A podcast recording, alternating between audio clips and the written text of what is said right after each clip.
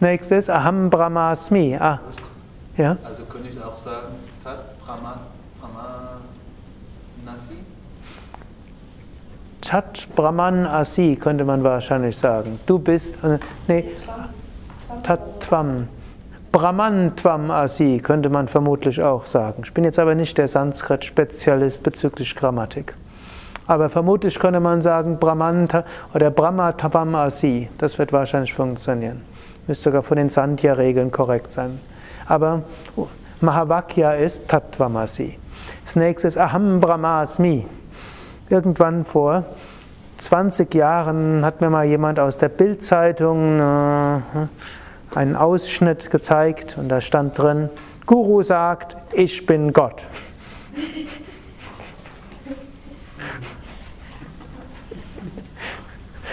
Und es gibt ja auch alle möglichen Scheinheiligen, alle möglichen Leute, die Eigenartiges erzählen, nicht nur, nicht nur unter äh, im Westen, da gibt es ja auch alle möglichen Leute, die recht eigenartige Formen von Spiritualität dort haben und eigenartige Philosophien. Gibt es genauso auch in Indien. Aber in dem Fall war das tatsächlich ein Vedanta-Meister. Aham Brahmasmi könnte man tatsächlich übersetzen als Ich bin Gott. Nur in einem westlichen Kontext wird das sehr schnell missverstanden. Wir müssen dort nämlich Bhagat Yaga Lakshana anwenden.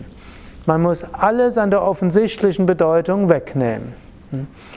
Nicht ich als Körper bin Gott. Ist unsinnig. In diesem Riesenuniversum, was kann ich dort machen? Ich kann ein Glas heben und trinken, kann vornehme Worte sprechen und kann ein paar andere Sachen machen. Aber im Hintergrund des gesamten Universums ist das sehr beschränkt. Ich kann noch nicht mal meinen Körper vollständig unter Kontrolle haben. Ein paar Viren kommen, prompt huste ich.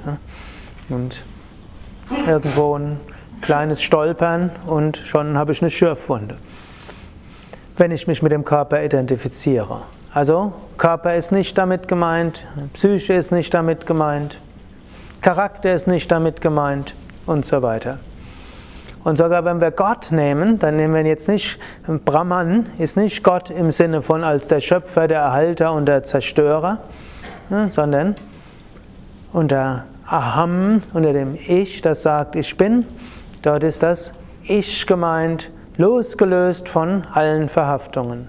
Und wenn man Brahman meint, dann ist das Bewusstsein gemeint, losgelöst von allem anderen. Daher Aham Brahmasmi, ich bin Brahman. Und im Deutschen bleibt mir besser dabei, ich bin Brahman und sagt nicht, ich bin Gott. Das wird schnell missverstanden. Und es gab auch ein paar Größenwahnsinnige, die ne, auch solche Sachen in einer anderen Bedeutung gedacht hatten.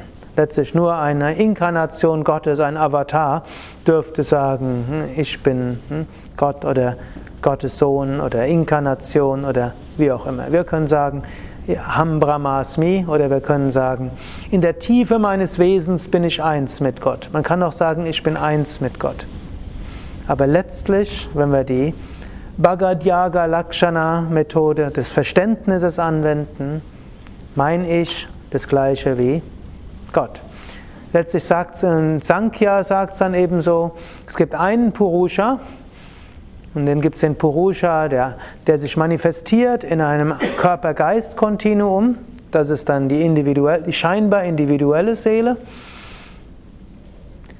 Und dann sagt Raja Yoga, Patanjali sagt dann, Ishvara ist die besondere Manifestation von Purusha, die jenseits ist von Leiden, Karma und Wünschen.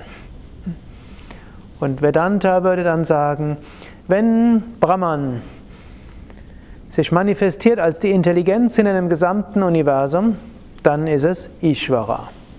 Dann kann man noch weitergehen und sagen, wir sind alle Teil eines Traumes und wer träumt? Gott träumt. Da gibt es eben auch, in Indien gibt es ja zahllose Schöpfungsmythen, Schon deshalb, damit keiner irgendeinen Schöpfungsmythos wörtlich nimmt. Übrigens, das ist auch in der Bibel. In der Bibel gibt es drei verschiedene Schöpfungsmythen. In der christlichen Bibel, da gibt es der bekannteste ist, Gott hat Himmel und Erde geschaffen in wie vielen Tagen? In sechs Tagen. Und am siebten hat er sich ausgeruht. Hm? Der gehört dazu, der ist wichtig. Dessen. Im Zeitalter des Burnouts ist Der ist sehr wichtig, deshalb ist Gott da nicht mehr schöpferisch tätig, sondern. Regeneration ist tätig zu sein. Genau. Ein Tag. Die Welt erschaffen. Heute schon Regenerationszeit, ein Tag. Okay, und dann gibt's aber und dann fängt es dann an mit Gott am Anfang schuf Gott, schuf Gott Himmel und Erde und so weiter. Aber es gibt ein paar Kapitel weiter noch im Buch Genesis eine Schöpfung, die andersrum geht. Da hat Gott zuerst den Menschen geschaffen und dann erst den Rest. Also andersrum. Und dann gibt es bei Johannes, ne, am Anfang war das Wort und das Wort war bei Gott und Gott war das Wort und aus ihm sind alle Dinge geschaffen. Das ist ein dritter Schöpfungsmythos. Deshalb verstehe ich nie, wenn irgendwelche christliche Fundamentalisten sagen, wir müssen die Bibel wörtlich nehmen. Welchen Teil der Bibel denn? Hm? Oder hm? ich habe ja einen Religionsunterricht genossen, vielleicht in Anführungszeichen, der darin geeignet war, jeden Glauben an die Bibel zu verlieren. Dort wurden nämlich alle vier Evangelien nebeneinander gestellt und da wurden klar alle Widersprüche vor Augen gezeigt. Da wurde gesagt, wie hat der Matthäus, wie der Markus, wie der Lukas und wie der Johannes gesagt und in welcher Reihenfolge wurde es gesagt und wie hießen die und es war alles anders. Auf eine gewisse Weise sollte, sollte das vermutlich eine, eine Impfung gegen Fanatismus sein vielleicht auch etwas anderes.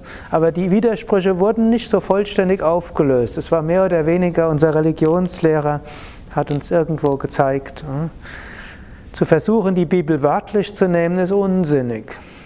Denn wenn man die Bibel als Ganzes nimmt, hm, die, und ich würde den Widerspruch so auflösen, letztlich war da ein Heiliger Geist, der die geführt hat. Und da wurden widersprüchliche Sachen aufgenommen, eben damit Menschen nicht auf die Idee kommen, dort irgendwas wörtlich zu nehmen. Damit Menschen gezwungen werden, das zu sehen. Was ist die Essenz? Was ist damit gemeint? Worum geht's? Es geht nicht um historisch verbürgte Tatsachen. Es geht darum, Hingabe zu, zu Gott zu bekommen und Gott zu erfahren. Und Dafür ist das sehr geeignet. Und so ist es auch in der indischen Mythologie. Die Veden und die Puranas und die Itihasas, die quillen über mit allen möglichen Schöpfungsgeschichten, die alle irgendwie anders sind. Dass wir nicht denken, eine ist genau richtig, sondern dass wir wissen, da, das soll ein bestimmtes Prinzip verdeutlichen. Und eine der Schöpfungsgeschichten ist, irgendwo lag Vishnu auf dem Ozean. Und er lag nicht nur auf dem Ozean, sondern auf einer Schlange, Ananta. Ananta ist eigentlich Unendlichkeit, die Weltenschlange. Aus Vishnus Nabel kam dann eine Lotusblüte. Und diese Lotusblüte wird Padma genannt und symbolisiert Lakshmi, das Material, aus der letztlich die Welt ist. Aus dieser Lotusblüte kam dann Brahma, der Schöpfer. Und der Brahma machte als erstes Pranayama, damit er Energie bekommen hat.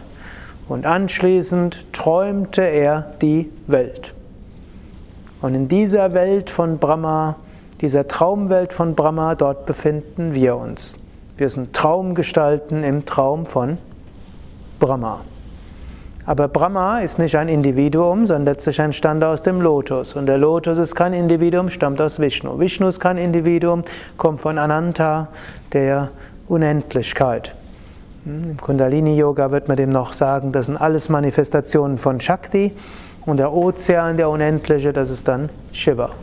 Aber im anderen Sinn, hm, Vedanta ist alles eins. Aus dem unendlichen Ozean, Brahman, kommt irgendwann diese unendliche Schlange, was Maya ist. Aus dieser Maya heraus kommt Ishvaran reinst vom Vishnu.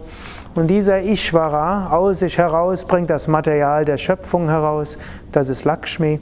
Dann kommt, daraus entsteht dann Brahma, die schöpferische Intelligenz. Diese schöpferische Intelligenz, diese sammelt noch Prana an, träumt dieses ganze Universum und so sind wir Traumgestalten im Traum von Brahma. Gut, so Aham Brahmasmi. Angenommen, wir wären im Traum und wir würden uns unterhalten. Wer ist der Einzige, der wirklich existiert im Traum? Im Traum? Angenommen, wir wären jetzt alle Traumgestalten im Traum von Keshava. Wer ist der Einzige, der existiert? Keshava. Der liegt da und träumt. Der träumt sich dann auch selbst, dass er da sitzt hm, und zuhört und dann gibt es, aber jeder andere träumt auch. Aber das Bewusstsein von jedem Einzelnen ist nichts anderes als eine Manifestation von Keshavas Bewusstsein. Und alle Gestalten, die da sind, woraus bestehen die? Also unsere Körper und der Ashram und der Sturm, der ja bis jetzt noch relativ glimpflich hier mindestens verläuft. Ist alles Keshavas Bewusstsein. Aber dann, wenn Keshava aufwacht, dann denkt er, ah, schade, jetzt ist der Vedanta-Vortrag zu Ende, jetzt hm? muss ich wieder selbst unterrichten, oder? Oder toll, jetzt kann ich das umsetzen, jetzt habe ich das geträumt und jetzt habe ich einige Einsichten. Man kann ja auch im Traum Einsichten haben, die nachher wertvoll sind für die hm, Wachwelt. Und dann ist er aber immer noch nicht wirklich, sondern in diesem, jetzt nehmen wir mal an, wir sind jetzt nicht Traumgestalten im Traum von einem konkreten Menschen, dann können wir sagen, wir sind Traumgestalten im Traum von Brahma. Aham Brahmasmi, jeder von uns ist letztlich Traumgestalt im Traum von Brahma. Und was ist Brahma? Letztlich nur Manifestation von Brahman und damit ist alles Bewusstsein. Und damit ist der dritte Mahavakya auch klar. Prajnanam Brahman. Bewusstsein ist Brahman. Auch hier müssen wir wieder Bhagat Yaga Lakshana bzw. Jahat Ajahal Lakshana benutzen. Denn Prajna im Sanskrit heißt, heißt auch Wissen. Prajna heißt auch direktes Wissen. Und Prajna hat da zwei Bedeutungen. Es ist sogar direktes Wissen äußerlich, aber Prajna ist auch das direkte intuitive Wissen.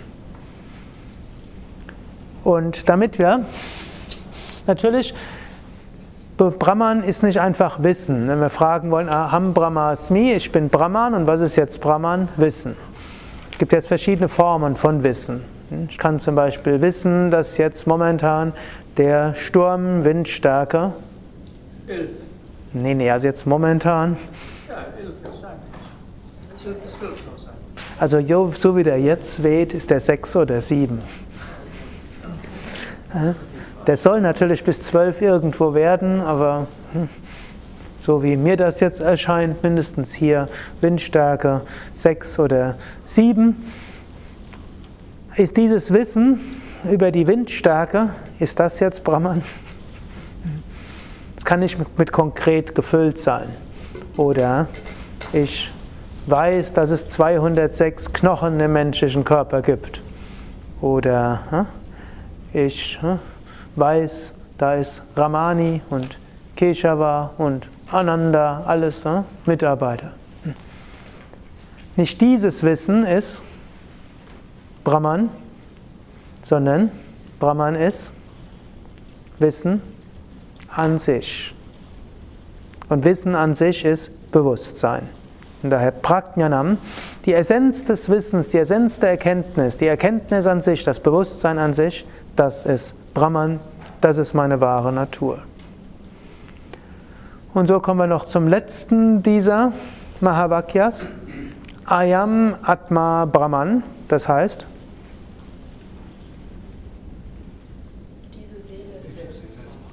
Dieses Selbst ist Brahman. Ayam, dieses. Atma, Selbst ist Brahman. Das kann man jetzt auf verschiedene Weisen wiederum anwenden. Natürlich, ihr wisst jetzt auch, Atma, ich bin da schon mal drauf eingegangen, Atma auf Sanskrit heißt schlicht und ergreifend Selbst. Und der Ausdruck selbst wird auch in unterschiedlichen Kontexten unterschiedlich gebraucht. Ihr seid jetzt alle vertraut mit, der Vedantisch, mit dem vedantischen Gebrauch von Atman. Da ist Atman nämlich Brahman, das abstrakte Selbst. Aber Atman heißt wie im Deutschen auch Selbst. Man kann auch Selbstbewusstsein haben und damit ist nicht notwendigerweise gemeint das Bewusstsein der tiefen Seele. Oder ne, man sagt jemand, wie geht's mir, wie geht's dir? Gut und selbst? Das ist eine interessante Kombination.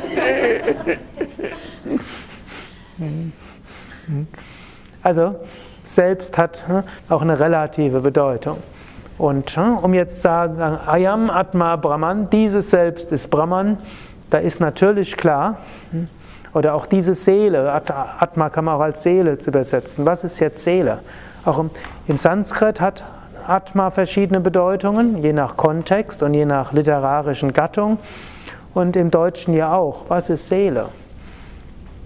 Wenn man einen Psychologen fragen würde, dann ist die Seele da, wo die Emotionen und die Gefühle sind. Das ist die Seele. Wenn man hm, eine Christen einer besonderen theologischen Richtung nennen würden, Seele, das ist hm, das, was, der, was Gott geschaffen hat. Und das ist das, was den physischen Körper überleben wird. Und hm, was nachher bei Gott sein wird. Gut, es gibt da noch andere, die sagen, beim Tag der Wiederauferstehung stehen alle Toten aus den Gräbern aus, aber nur wenn die Knochen noch erhalten sind, deshalb muss man beerdigt werden. Wenn wer begraben ist, der wird nachher nicht wieder auferstehen. Aber diese theologische Richtung ist heute in, hat nicht mehr viele Verfechter, insbesondere nicht in den großen Kirchen. So ist mehr die Seele. Wenn man jetzt einen Jetzt in der Anthroposophie, glaube ich, da gibt es Seele und Geist und da ist die Seele ist das eine und dort ist der Geist das der göttliche Funke und die Seele sind die Emotionen und der Astralkörper. Oder auch wenn wir im Yoga sagen, die Seele inkarniert sich wieder, dann ist eigentlich der Astralkörper mit gemeint. Kann also viele Bedeutungen haben. Wenn wir jetzt aber Atman als Seele nehmen, dann ist die Seele all das, was wir all das, was übrig bleibt, wenn man alle wörtliche Bedeutung wegnimmt. Die Seele ist nicht die Gefühle, die Seele ist nicht die Emotionen, die Seele ist nicht die Gedanken, die Seele ist nicht die Persönlichkeit, die Seele ist nicht der Astralkörper, ist nicht das Karma. Was bleibt noch übrig? Mhm. Reines Bewusstsein. In diesem Sinne, Ayam Atma Brahman.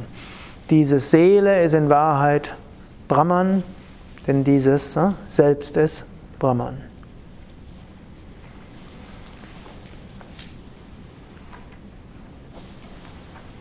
Diese vier Mahavakyas haben in vielerlei Hinsicht äh, eine, hm, zunächst mal die eine Richtung, ein nach innen zu führen und von Verhaftung und Identifikation zu lösen. Das ist die eine Richtung. Es gibt aber auch die andere Richtung, die ich schon mal angedeutet hatte. Tattvamasi, das bist du kann man auch sagen, das bist du und das bist du und das bist du auch. Oder Ayam Atma Brahman, dieses Selbst ist Brahman. Dieses Selbst ist Brahman und dieses Selbst ist Brahman. Wie heißt du? Friederike. Hm? Dieses Selbst ist Brahman. Hm? Selbst in der Friederike ist Brahman. Und wie heißt du? Barbara. Barbara. Hari Shakti. Dieses Selbst hin ist Brahman. Und so kann man uns das bewusst machen. Dieses Selbst ist Brahman, dieses Selbst ist Brahman, dieses Selbst ist Brahman. Alles ist Brahman. Und dann wird aus Vedanta Liebe. Und dann versteht man auch, was Jesus an einer anderen Stelle gesagt hat. Liebe deinen Nächsten wie dich selbst. Letztlich nicht nur wie dich selbst, sondern als dein Selbst. Denn der nächste ist Brahman. Du bist Brahman, der nächste ist Atman, du bist Atman, Atman ist jetzt als die Seele, daher in allem ist Brahman.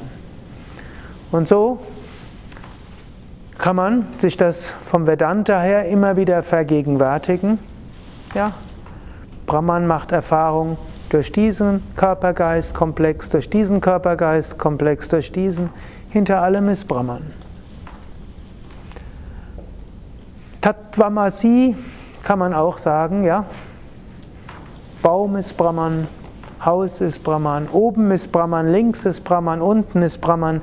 Es gibt ja auch die so noch anderen Vakyas. Mahavakyas sind die großen Vakyas, da gibt es nur vier. Aber es gibt auch Vakyas wie Sarvam Kalvidam Brahman. Alles ist wahrhaftig Brahman. Und dann kann man auch im Relativen Brahman wahrnehmen. Und dann kann man auch sehen, auch in allen relativen Beziehungen ist letztlich auch Brahman erfahrbar. Und dann ist das Kunststück des Jnana-Yogis letztlich verschiedene Ebenen gehen zu können. Als ein Beispiel, Rama und Hanuman, die gelten ja auch als das ideale Lehrer-Schüler-Paar. Und irgendwann mal ist Hanuman war eine Weile weg gewesen und kam zurück und Rama hörte jemanden und fragte dann, wer bist du? Und dann antwortete Hanuman, auf der physischen Ebene bin ich dein Diener. Auf der geistigen Ebene bin ich ein Teil von dir. Auf der höchsten Ebene bin ich du. Und Hanuman wird oft als Bhakta gesehen, aber in der Vedanta-Tradition gilt er als Vedanta-Lehrer. Er lehrte Vedanta praktisch. Auf einer physischen Ebene, solange man sich mit diesem Körper-Geist identifiziert oder mindestens durchwirkt, sagt man, dieser Körpergeist dient dem Ganzen. Und da ist der Sinn meines Lebens, zu dienen und Erfahrungen zu machen. Auf einer höheren Ebene weiß ich, die ganze Welt ist ein Traum von, vom Schöpfer, daher bin ich ein Teil Gottes. Braucht man auch deshalb nicht so viel Sorgen zu machen. Mache ich das jetzt richtig?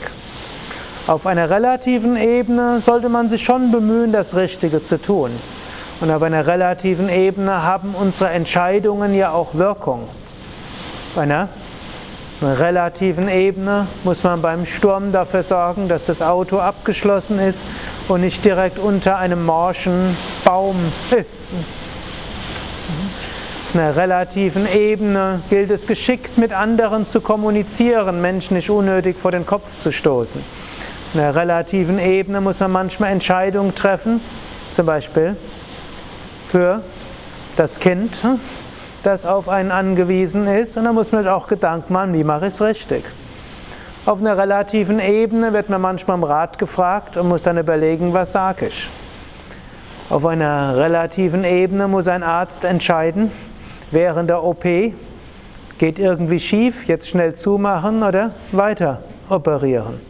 Auf einer relativen Ebene muss ein Psychotherapeut, der jemanden mit Selbstmordgedanken hat, überlegen, was mache ich jetzt? Schicke ich den schnell in die Psychiatrie? Bin ich los? Oh. Aber so schnell geht es typischerweise auch nicht. Rate ich dem etwas? Was rate ich? Und fast jeder Psychotherapeut, vermutlich jeder hauptberufliche Psychotherapeut, hat Klienten an Suizid verloren. Und jeder Chirurg hat Patienten an den Tod verloren. Und Yoga-Lehrer, die hauptamtlich unterrichten, werden auch mal feststellen, sie haben vielleicht auch mal einen Rat gegeben, der anders besser gewesen wäre. Deshalb es gilt so gut wie möglich. Jetzt kann man daran verzweifeln oder man kann dann wissen, auf einer höheren Ebene bin ich Teil des Göttlichen. Und das Ganze ist ein göttliches Drama. Der andere ist es, ich bin es, auf dieser Ebene läuft Karma auch ab. Auf dieser Ebene muss ich mir auch keine Sorgen machen. Letztlich Gott wirkt durch mich. In diesem kosmischen Traum macht Ishvara alles. Ich bin ein Instrument in den Händen Gottes und äh, ich lasse los und vertraue darauf, es wird schon alles gut gehen. Und auf der höchsten Ebene passiert nichts. Gibt es nur ein Brahman. Und so ist Vedanta auf allen Ebenen anwendbar. Im Bewusstsein die ganze Welt, auch die manifestierte Welt ist eine Manifestation von Brahman. Es gilt dort zu tun, was zu tun ist. Es gilt dort immer wieder festzustellen, auch in dieser manifesten Welt ist Brahman, in jedem Einzelseele ist Brahman. Und Brahman begegnet sich auf verschiedene Weisen und da gibt es auch einiges, was man zu erleben hat. Auf einer höchsten Ebene nichts geschieht. Es gibt ja auch diese Hintergrundgeschichte der Yoga Vasishta, die ich euch ja schon erzählt habe, wenn ihr das ganze Vedanta vertiefen wollt. Gut, als erstes gilt es nochmal das große illustrierte Yoga-Buch zu lesen, das diejenigen, die die Yogalehrerausbildung gemacht haben, alle haben. Da gibt es wunderschöne philosophische Kapitel am Anfang und am Ende. Als zweites wäre es Meditation und Mantras, das Kapitel über Jnana Yoga. Und dann als drittes entweder die Werke von Shankara, zum Beispiel Viveka Chudamani, das, muss gerade überlegen, wie es auf Deutsch heißt. Es gibt da so eine schöne Übersetzung, aber es steht auch Viveka Chudamani dabei. Das Kleinod der Unterscheidung heißt, heißt jetzt nicht das Kronjuwel der Unterscheidung. Hm? Das ist dann sehr logisch aufgebaut. Oder ihr könnt es über die Yoga Vasishta, das ist mit vielen Geschichten aufgebaut. Das so aufgebaut, viele Geschichten und in den Geschichten dann höchste Wahrheiten und über die Geschichten verliert man irgendwo die Verhaftungen. Das ist so ein, eigentlich ist wie so eine Art Einweihungsbuch, wenn man das liest. Da gibt es eine Hintergrundgeschichte, es gab einen namens Rama, Viele von euch kennen die Hintergrundgeschichte von der Yogalehrerausbildung. Ich sage es jetzt in der Kurzform. Der Rama hat erkannt, als junger Mensch, er sollte demnächst König werden, hat erkannt, wie viel Leiden in der Welt ist, dass alles, was einen Anfang hat, ein Ende hat und dass so viel Unglück ist und dass er da auch als König wenig dran ändern kann. Er fällt deshalb in eine Depression hinein.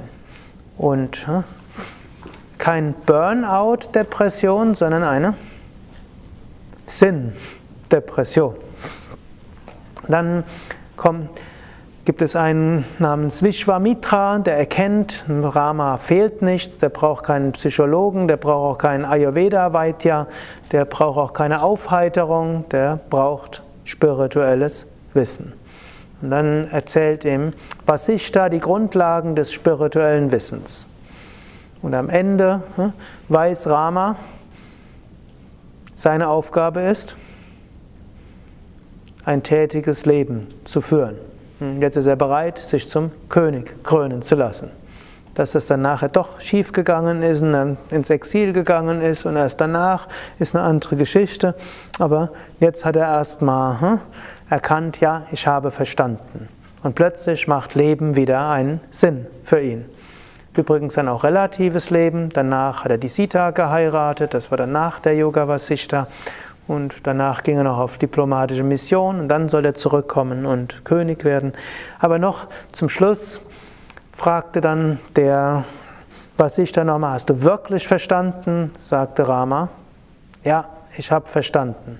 Lachte Vasishta und sagte, hm, du hast nichts verstanden, denn es gab niemand, der was erzählt hat, es gab niemand, der zugehört hat, es gab keine Worte, die gewechselt worden sind, nichts ist passiert. Also auf einer absoluten Ebene passiert nichts. Auf einer relativen Ebene passiert einiges und die Konsequenz, die der Rama gezogen hat, war dann eben nicht in den Wald zu gehen und abzuhauen, sondern wusste, auf einer relativen Ebene hat er Aufgaben und Verpflichtungen und die hat er dann auch erfüllt.